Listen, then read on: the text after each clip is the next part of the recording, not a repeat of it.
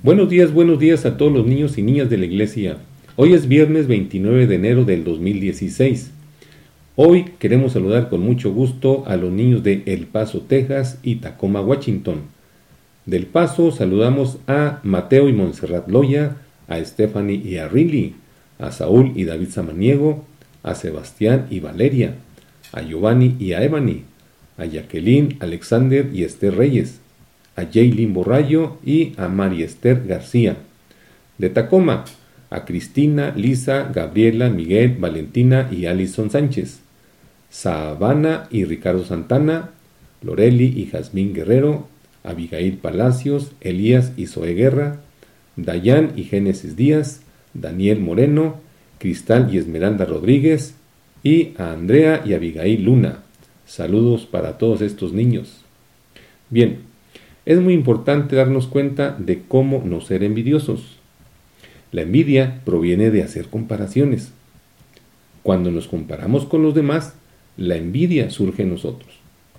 En la Biblia leemos, ni plata, ni oro, ni vestido de nadie he codiciado. Hechos 20:33. Por ejemplo, tú tienes ropa, tienes un lugar donde vives, tienes juguetes y seguramente otras cosas más. ¿Qué otras cosas más te gustaría tener además de las que ya tienes?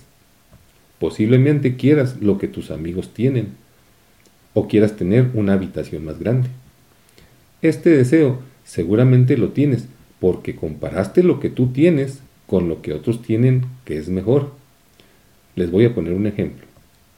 Si tu mamá te da una rebanada de tu pastel favorito, estarás agradecido. Pero si le da a tus hermanitos un pedazo de pastel más grande que al que a ti te dio, ¿aún continúas estando agradecido?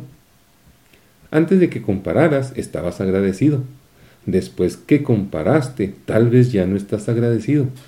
Esto es que tienes envidia. Así que es mejor no hacer comparaciones para no ser envidiosos. Podemos orar.